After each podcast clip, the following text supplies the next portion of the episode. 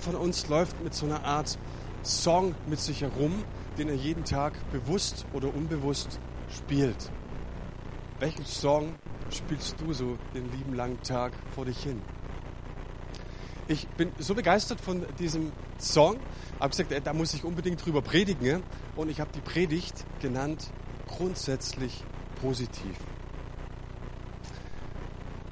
Ich habe mich gefragt, welchen Song spiele ich denn so? Was, was, wie, wie, wie waren meine Prägungen und gucke in meine Vergangenheit zurück und habe festgestellt, eine Person, die mich stark geprägt, hat, war meine Großmutter. Meine Großmutter war eine liebevolle Frau und sie wollte immer das Beste für uns. Sie war so ein bisschen Vaterersatz für uns. Aber ich habe gemerkt, wenn ich, wenn ich sie so beschreiben würde von, ihrer, von ihren Wesenszügen, wie sie so grundsätzlich war, habe ich gemerkt, sie war grundsätzlich negativ eingestellt. Ja? Ich habe das immer wieder gemerkt, wenn wir beispielsweise mit Freunden unterwegs waren, dann hat uns unsere Oma immer ein paar Süßigkeiten mitgegeben oder so ein bisschen was zu essen. Dann hieß es immer, aber ja, nichts den anderen. Die anderen kriegen nichts ab, ist nur für dich. Und da dachte ich immer, Oma, das ist nur meine Freundin. Natürlich teile ich die Süßigkeit mit meinen Freunden. Nein, nein, die anderen. Und meine Oma hatte immer irgendwie ein Problem mit den anderen.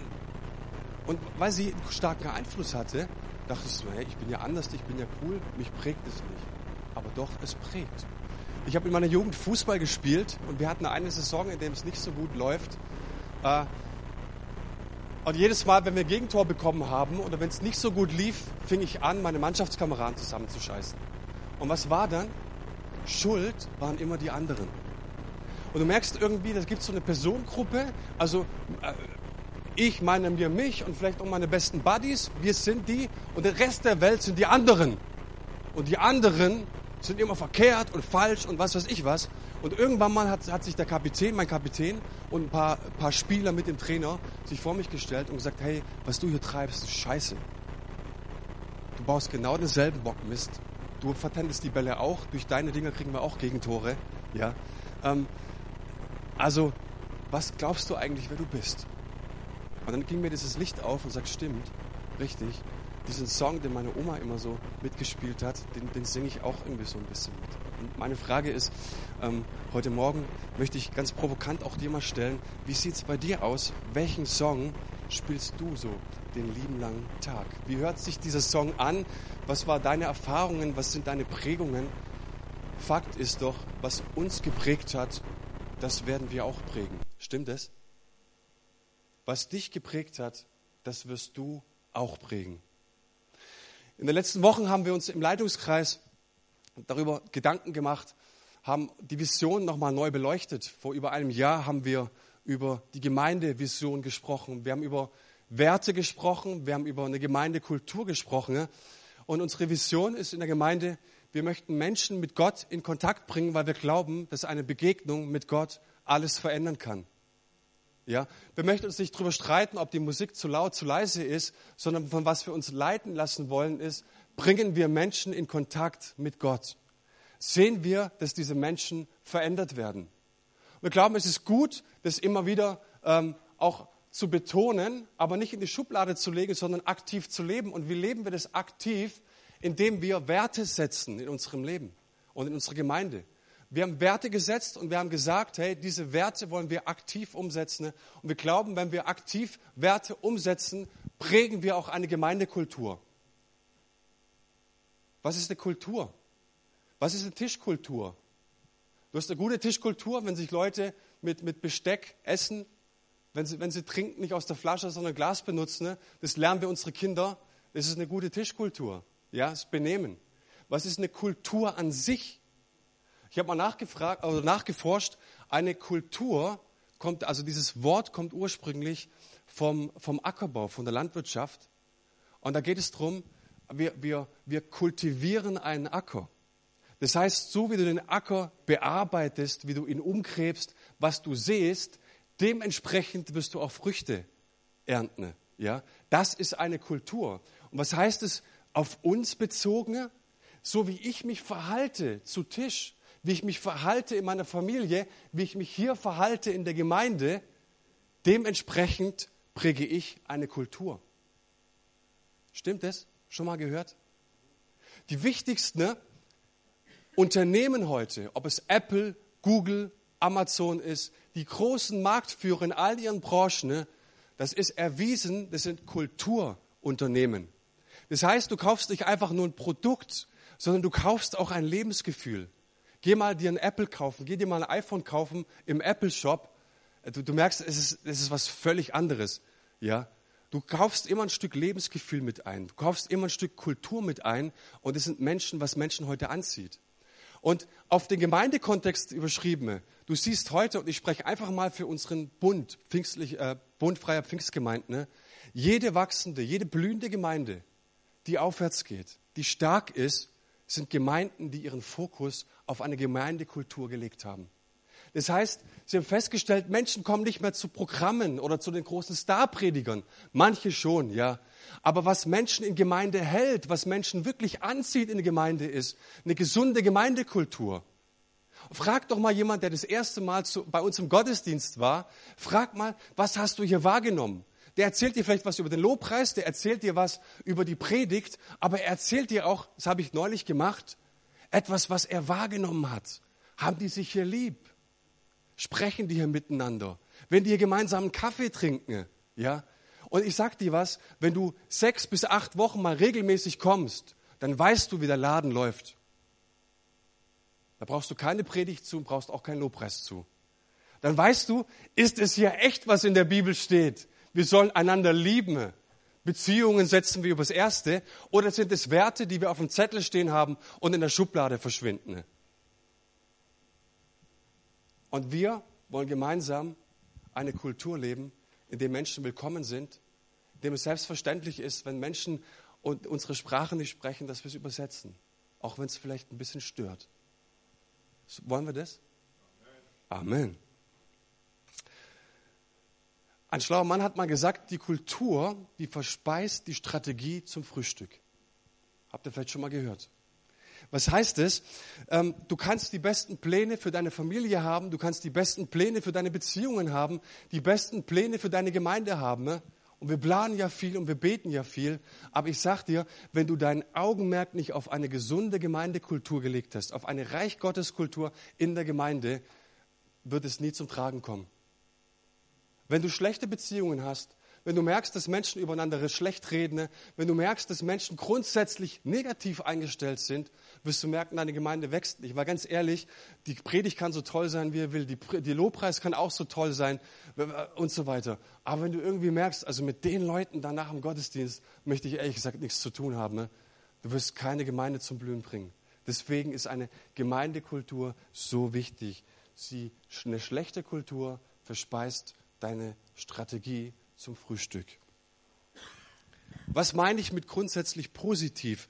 Ich möchte mal anfangen, was es nicht bedeutet. Grundsätzlich positiv bedeutet nicht, dass wir nicht darauf schauen, was auch falsch läuft. Ja, wir sehen, was falsch läuft und wir sprechen es auch an. Ich nenne es eine gesunde Feedback-Kultur. Wir wollen Dinge ansprechen, die nicht richtig laufen. Wir wollen dir in die Augen dabei schauen und sagen, du, pass mal auf, es gibt ein paar Dinge, ich glaube, die kannst du verändern. Ja? Also, ähm, wir setzen ja nicht die rosarote Brille auf. Wir nennen auch Sünde beim Namen. Punkt zwei. Grundsätzlich positiv heißt nicht, wir sehen die Sünde nicht im Leben. Nein, die wollen wir auch beim Namen nennen. Genauso wie du dir wünschst, wenn du zum Doktor gehst und du hast eine schwere Krankheit, dass er die Krankheit beim Namen nennt.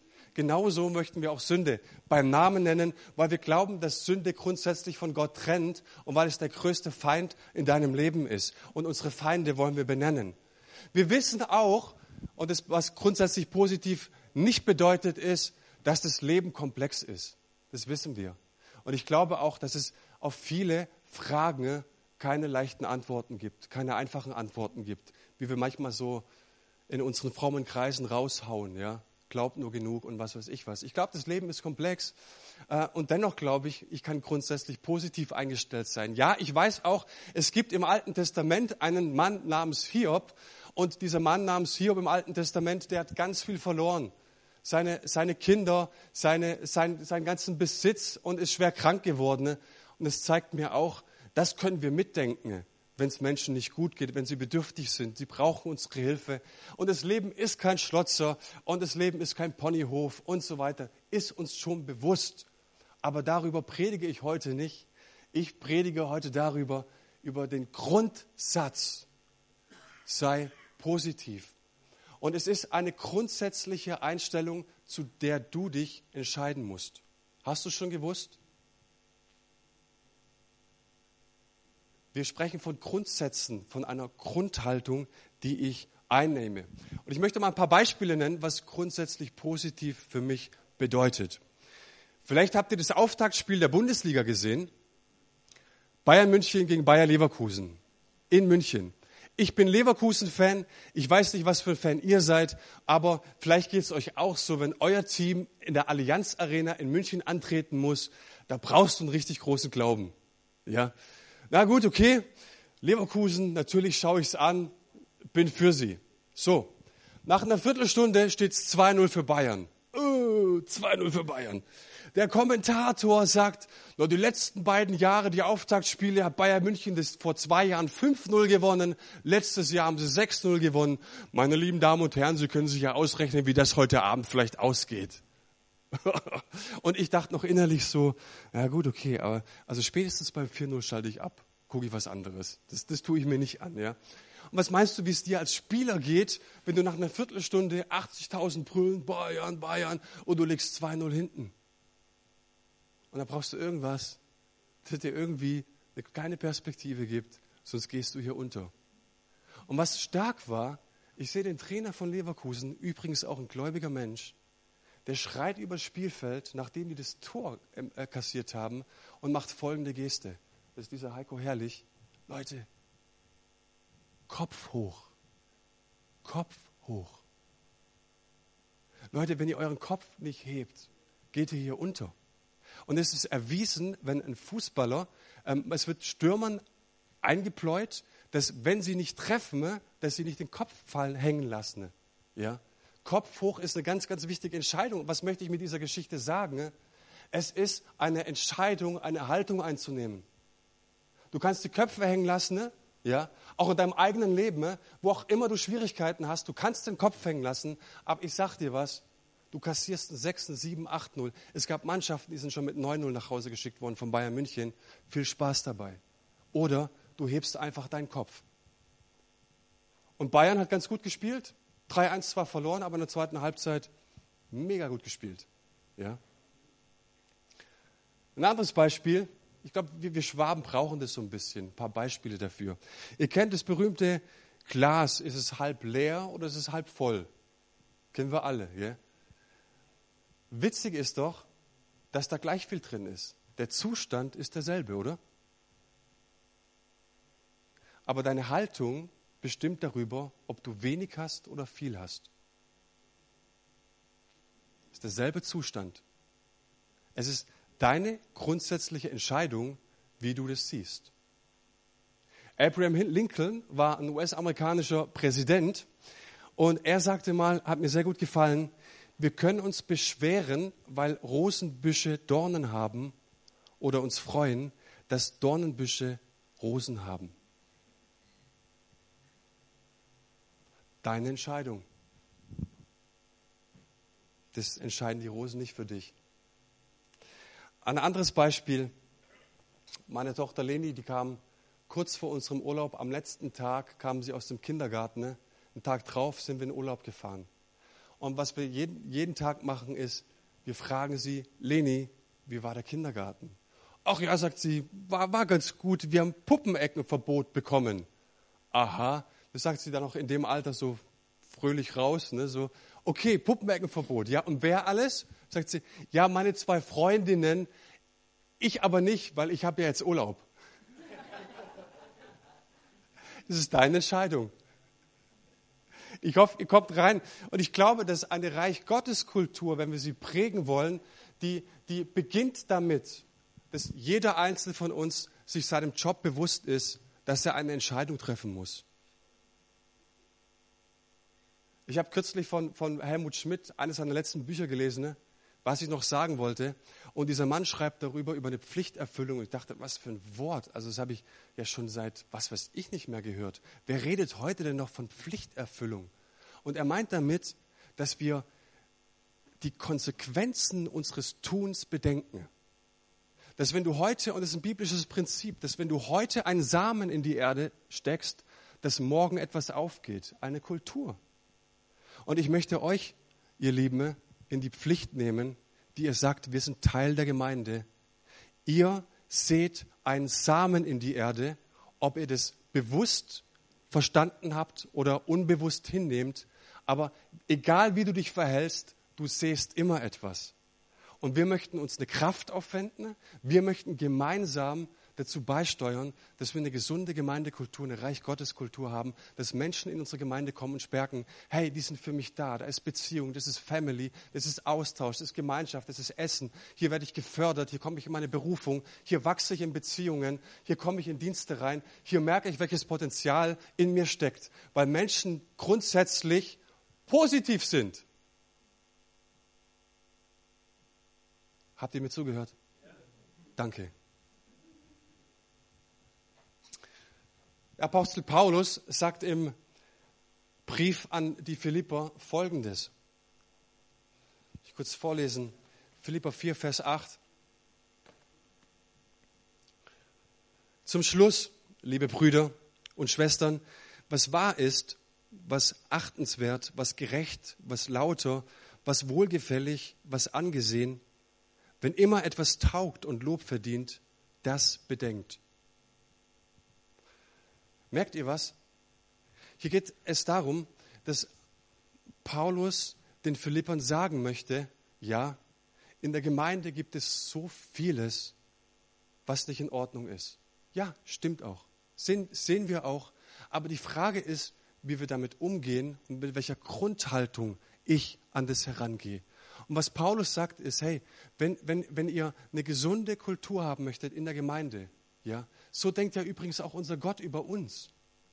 So denkt mein Gott über mich, wenn ich morgens aufwache und ich mich frage, Jesus, wie denkst du über mich? Dann weiß ich, dass seine Einstellung, sein Herz grundsätzlich positiv ist. Auch trotz meiner Sünde, auch trotz manchen schlechten Gedanken.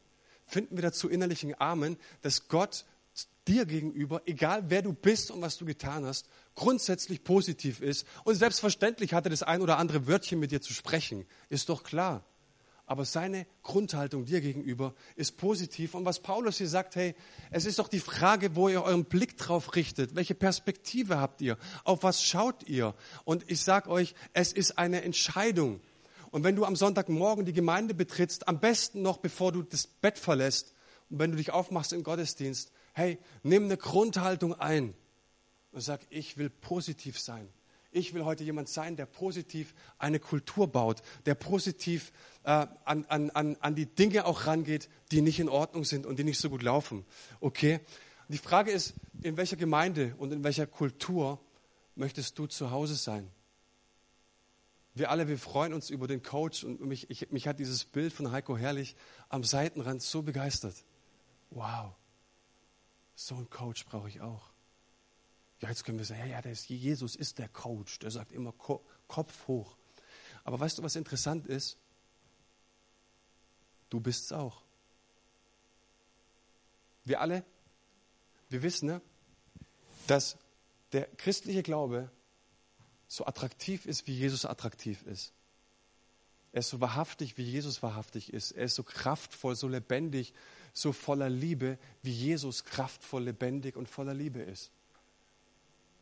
Dein Glauben, der ist so, so, so durchdringend und, und, und scheint auf, wie Jesus durchdringend ist und als Licht aufscheint dieser Welt. Mehr geht nicht. Und wir loben Jesus und wir preisen Jesus und es ist alles gut, es ist schön und das sollen wir auch tun. Ne? Aber das ist nur eine Seite der Münze. Die andere Seite der Münze ist, wenn ich meine Bibel aufschlage, dann sehe ich, der Plan Gottes ist, dass in dem Maße, wie ich meinen Glauben lebe, mein Glaube auch wahrhaftig ist und mein Gott auch wahrhaftig ist für diese Welt. So attraktiv wie mein Glaube erscheint, so attraktiv wie meine Gebete erscheinen, so kraftvoll wie mein Leben erscheint, so kraftvoll erscheint auch derjenige, der dahinter steht. Und das ist die andere Seite der Münze. Habt ihr schon mal drüber nachgedacht? Es gibt Studien über Porsche-Fahrer. Die wollen herausfinden, was für Menschen kaufen Porsche. Es gibt Studien über Menschen, die Mercedes kaufen. Es gibt Studien über Menschen, die irgendwelchen Gurus hinterherlaufen. Und man hat festgestellt, es ist ein ganz bestimmter Menschenschlag, die irgendwelchen Sektenführern hinterherlaufen. Warum? Warum ist es so interessant, diese Nachfolger zu betrachten? Weil sie immer ein Licht auf das Produkt oder den Guru werfen. Und wir als Gemeinde, was wir tun und wie wir uns verhalten, wir werfen ein Licht auf Jesus. Und wenn ich in die Kirchengeschichte schaue, nehme ich da so eine ganz kleine Spannung wahr. Und wir können jetzt in die Kirchengeschichte schauen, ist alles gut. Ich sage, nee, machen wir nicht. Wir schauen auf uns. Und ich schaue auf mich. Was ist meine Einstellung und was ist meine Haltung? Sieht man mit dem, wie ich auftrete, wow, es gibt einen guten, einen lebendigen Gott. Es gibt noch Hoffnung für mein Leben. Ich sehe ja den Manuel. Mein Vater sagte das mal zu mir, er ist nicht gläubig. Und er sagt dann irgendwann mal im Laufe der Jahre, irgendwas muss doch dran sein an, an, an, an, an dem Glauben. Ich frage, warum? Ich sehe es doch an euch. Er kennt nicht alles von mir, Gott sei Dank. Du müsstest es vielleicht revidieren. Aber in so manchen Zügen, in so manchen Zügen nimmt er es wahr und es hat mich sehr gefreut, dass man an meinem Leben ablesen kann, da gibt es einen gütigen Gott. Es gibt Hoffnung, es gibt Perspektive für mein Leben. So, jetzt gehen wir noch zum Schluss zwei Beispiele. Wie können wir eine, eine, eine Kultur bauen, eine Gemeindekultur bauen, die grundsätzlich positiv ist? Der erste Punkt ist, wir feuern uns an und wir ermutigen uns. Und dazu habe ich einen, einen, guten Spruch gelesen, lese ich euch vor. Haltet euch, so heißt es, von Menschen fern, die eure Ambitionen ersticken. Wirklich großartige Menschen geben dir das Gefühl, dass du auch großartig bist. Ich wiederhole es nochmal. Haltet euch von Menschen fern, die eure Ambitionen ersticken. Wirklich großartige Menschen, die geben dir das Gefühl, dass du auch großartig bist. Kennst du so jemanden, der dir das Gefühl gibt, dass du großartig bist? Hast du so jemanden? Jo, wie schön wäre es, wenn ich ein Mensch bin, in den andere, also in dessen Gegenwart andere spüren, ich bin großartig. Wisst ihr, was es über mich aussagt? Ich bin großartig. Wir, wir, wir geben uns immer so viel Mühe, das großartig zu sein. Aber was hier dahinter steckt ist, und das könnte im Buch der Sprüche stehen, dieser Vers, den finde ich so spitze. Was hier, hier doch steht ist, bemühe dich, dass andere großartig sind weil es sagt etwas über dich aus. Es wirft dann letzten Endes auch wieder ein Licht auf dich. So, man, man, ich war auf einer Baustelle im Landesgesundheitsamt und wir hatten die Baustelle fast fertig. Ich, Elektrotechnik haben wir, haben, wir, haben wir gemacht. Und wir waren noch an irgendwelchen Schaltschränken dran und in meinem Nach, im Nachbarraum und die Brandschutz waren noch nicht fertig. Das heißt, da sind noch Löcher in der Wand gewesen. Da trifft sich dann auf einmal mein Chef mit einem Chef aus einem anderen Gewerk. Und der Chef aus dem anderen Gewerk, der hat mich so über die letzten Monate dann gesehen und hat mich beobachtet. Und dann sagt er auf einmal zu meinem Chef, Mensch, der Manuel ist aber Schaffer. Mit dem kann ich was reißen. Und dann sagt mein Chef, Psst, nicht so laut, der ist nebenan. Lass es ihn ja nicht hören. Und ich habe das von meinem Chef nie gehört. Ich war fünf Jahre in der Firma. Ich hatte es nie gehört, dass ich, er hat es ja grundsätzlich bejaht. Ja? Aber die Leute haben dann immer Angst, oh, wenn du das dem sagst, dann will er mehr Geld haben. Wenn du das dem sagst, dann hebt er ab. Ja? Aber das Schlimme ist doch, äh, ticken wir in Gemeinde anders.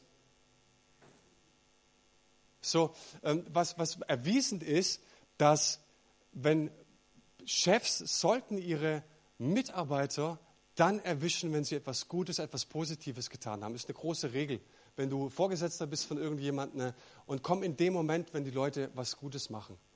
Also sprich's kurz an. Ich rede nicht von Lobhudelei, ja, sondern sprich's kurz an. Hey, das ist toll. Simon, Wahnsinn, dass du heute im, Technikteam sitzt. Ja? Keine Lobhudelei, aber wenn du es nicht machen würdest, hätten wir keine Folien heute. Vielen, vielen Dank dafür. War das schlimm? Hm? Hat mir nicht wehgetan. So, aber ich, manchmal hast du das Gefühl, es tut Menschen weh, falls sie es sagen sollten. Ja? Ähm, wir haben für den Gottesdienst haben wir so die High Five ausgesprochen äh, für die Mitarbeiter. Es sind so fünf, so fünf Grundwerte für den Gottesdienst, wenn du im, im Gottesdienst mitarbeitest. Und ein so ein Grundwert ist, dass du, egal ob du moderierst oder ob du predigst, wenn ich in der ersten Reihe sitze, dann kannst du dir dessen Gewissen sein, dass ich immer für dich bin dass ich dich gerade anfeuere innerlich, dass ich gerade für dich bete, dass ich für dich da bin, dass ich ganz bestimmt nicht denke, ah, heute, heute moderiert der mal, jetzt bin ich mal gespannt, wie der das heute macht. Heute predigt der, hoffentlich predigt der nicht besser als, als ich letzten Sonntag, dann kriegt der das ganze Lob.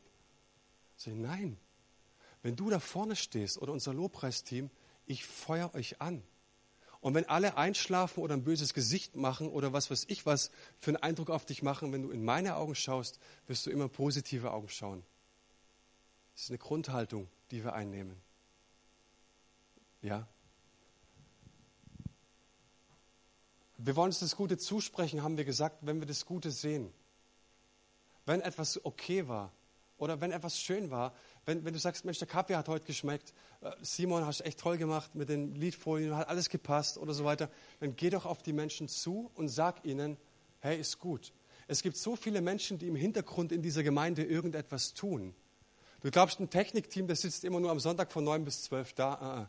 Der macht unter der Woche so viel, was unser Harald beispielsweise in den letzten Monaten jetzt macht. Jetzt kriegen wir ein neues Mischpult. Wisst ihr, wie viele Stunden der investieren muss, dass er das Mischpult auf die Reihe bekommt? Bitte sagt ihm das, wenn ihr ihn seht das nächste Mal. Das ist nicht nur einfach hinstellen und Knopf anmachen. Das ist eine neue Technik. Er muss so viel Zeit da rein investieren. Und Harald, wenn du diese Predigt hörst, danke schon mal im Voraus. Darf ich? Ich habe lange überlegt, ob ich das sage. Jetzt, jetzt sage ich es mal so. Und koppel das, was ich jetzt sage, mal von der Erlösungsfrage ab. Ich sage jetzt nicht, ähm, dass du, wenn du dann vor Gott stehst und du hast es nicht gemacht, dann hast du ein Problem. Überhaupt, koppel es mal ab so. Wir sind immer noch Freunde. Ich habe euch lieb. Aber ich merke, und ich komme jetzt so in ein paar Gemeinden rum, dass du in den anderen Gemeinden ne, wirklich immer wieder ein richtig gutes Feedback bekommst. Manchmal auch, was nicht so läuft. Wo ich am allerwenigsten Feedback bekomme, ist hier in dieser Gemeinde. Das finde ich ehrlich gesagt ein bisschen schade. Und ich ich, ich brauche kein Lob. Also wenn du jetzt nach der Predigt zu mir kommst und oh, super und so weiter, glaube ich dir eh nicht. Mir geht es darum, es gibt so viele Leute, die hier einen Dienst tun. Und wir möchten Arbeitsbereiche aufbauen. Und, unsere, und ich bin ja auch betroffen. Ja? Ich möchte auch noch viel mehr da reinkommen in dieses das positive Sehen, das positive Bestärken und das, und das Wahrnehmen. Ich glaube, es könnte einen Effekt auslösen. Ich rede nicht von Lobhudelei sondern ich spreche davon einfach, dass wir unsere Mitarbeiter, wenn wir Arbeitsbereiche aufbauen wollen, dass wir sie stärken wollen. Und weißt du, was, was einen Arbeitsbereich richtig attraktiv macht? Wenn mal einer daneben steht und du siehst, oder er betrachtet mich, wie ich gerade jemanden lobe und sagt, Mensch, das hast du richtig, richtig gut gemacht. Glaubst du, dass er, der das sieht und sich vielleicht überlegt, ins Technikteam einzusteigen, dass, der sich, dass das ihn motivieren könnte? So, du bist ein Teil hier und egal, was du tust, du siehst immer einen Samen. Und ich möchte dich bitten, dass du dich grundsätzlich dafür entscheidest, positiv zu sein und einen guten Samen siehst. Okay? Wir können es besser. Ich glaube, wir können es viel, viel besser. Wir freuen uns auch an, und das ist mein letzter Punkt, damit schließe ich. Wir freuen uns auch an, wenn ein Bruder oder eine Schwester in Sünde gefallen ist. Wir sprechen über das Thema grundsätzlich positiv. Und ich merke gerade bei unseren, in unseren christlichen Kreisen, da gibt es eine Gürtellinie. Die oberen Probleme, die sind okay, über die können wir sprechen, für die können wir beten, haben wir viel Gnade. Aber es gibt so ein paar manche Probleme, die sind unterhalb der Gürtellinie und du hast den Eindruck, dass diese Probleme unverzeihbar sind. Wisst ihr, von was ich rede? Kurzes Negativbeispiel.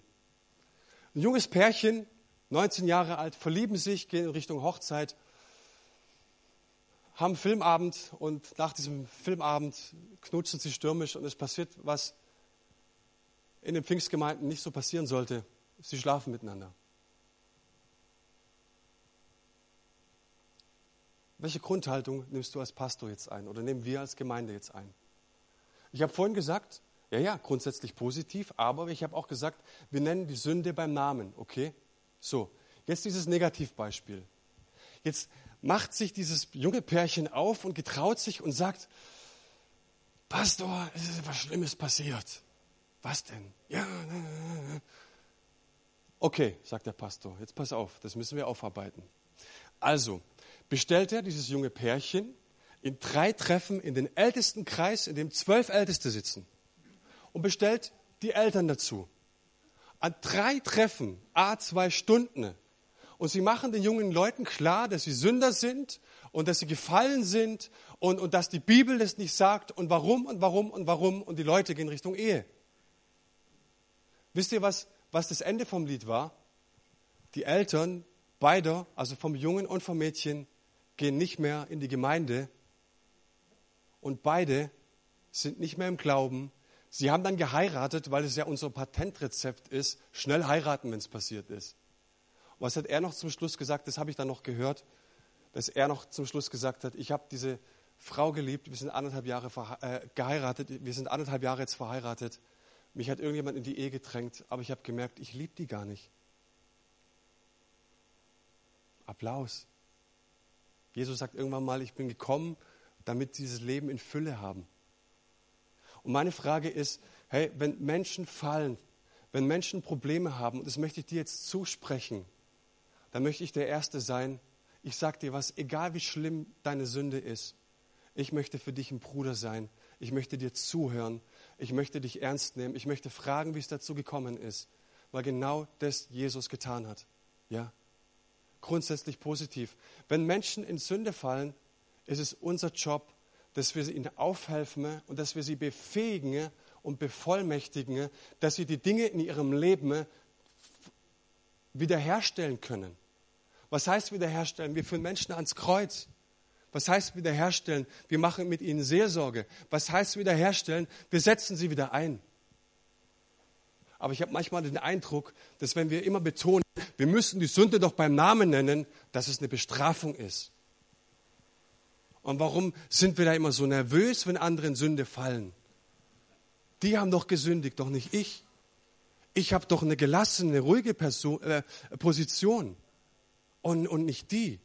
Und ich möchte doch mit der gelassenen und ruhigen Position an sie herantreten und sagen, ich will mein Bestes tun, wie Jesus es getan hat, dass ich euch wieder helfe. Aber wisst ihr was? Das ist eine grundsätzliche Entscheidung, dass man mal sein altes, frommes Gewand ablegt grundsätzlich positiv. Was siehst du? Menschen, ich komme zum Schluss, Menschen, die aus der Hoffnung leben, die sehen weiter. Menschen, die aus der Liebe leben, sehen tiefer. Menschen, die aus dem Glauben leben, sehen alles in einem anderen Licht. Menschen, die aus dem Glauben leben, sehen alles in einem anderen Licht. Wer sind die Gläubigen?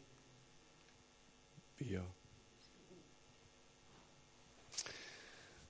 Mein gelebter Glaube wirft ein Licht auf den, dem ich nachfolge. Unser gelebter Glaube als Gemeinde wirft ein Licht auf den, dem wir nachfolgen. Was wir als Gemeinde tun, wie wir uns präsentieren, wirft ein Licht auf den, dem wir nachfolgen, auf Jesus Christus. Und ich möchte, und stellt euch mal eine Gemeinde vor, die in dieser Stadt bekannt ist dafür, dass du sagst, hey, wenn du Probleme hast, wenn du Schwierigkeiten hast, wenn du Nöte hast, geh ins Gospelhaus nach Heidenheim.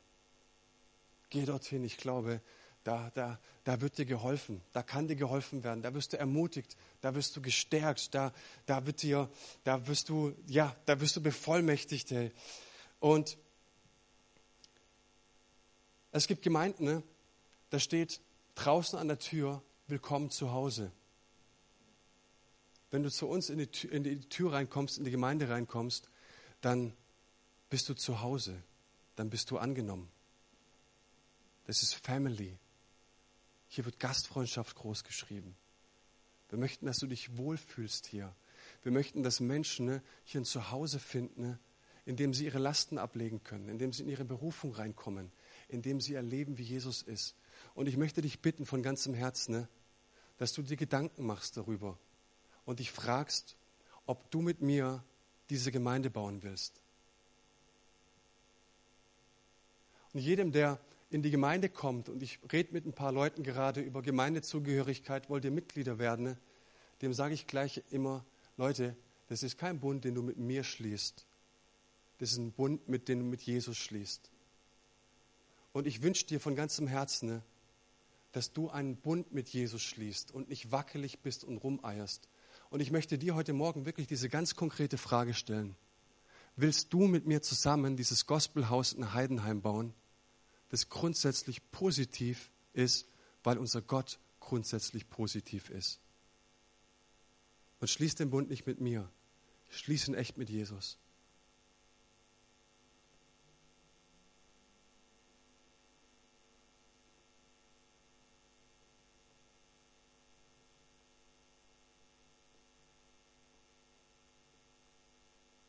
Vater, wir danken dir, dass du uns so eine große Verantwortung in den Schoß gelegt hast. Was ich sage, wer ich bin, ist nicht egal, spätestens wenn ich einer Gemeinde angehöre, weil ich dich repräsentiere. Vater, mein Wunsch ist es von ganzem Herzen, dass es noch so viele mehr Menschen sehen und wahrnehmen. Hey, in diesem Manu lebt der lebendige Gott.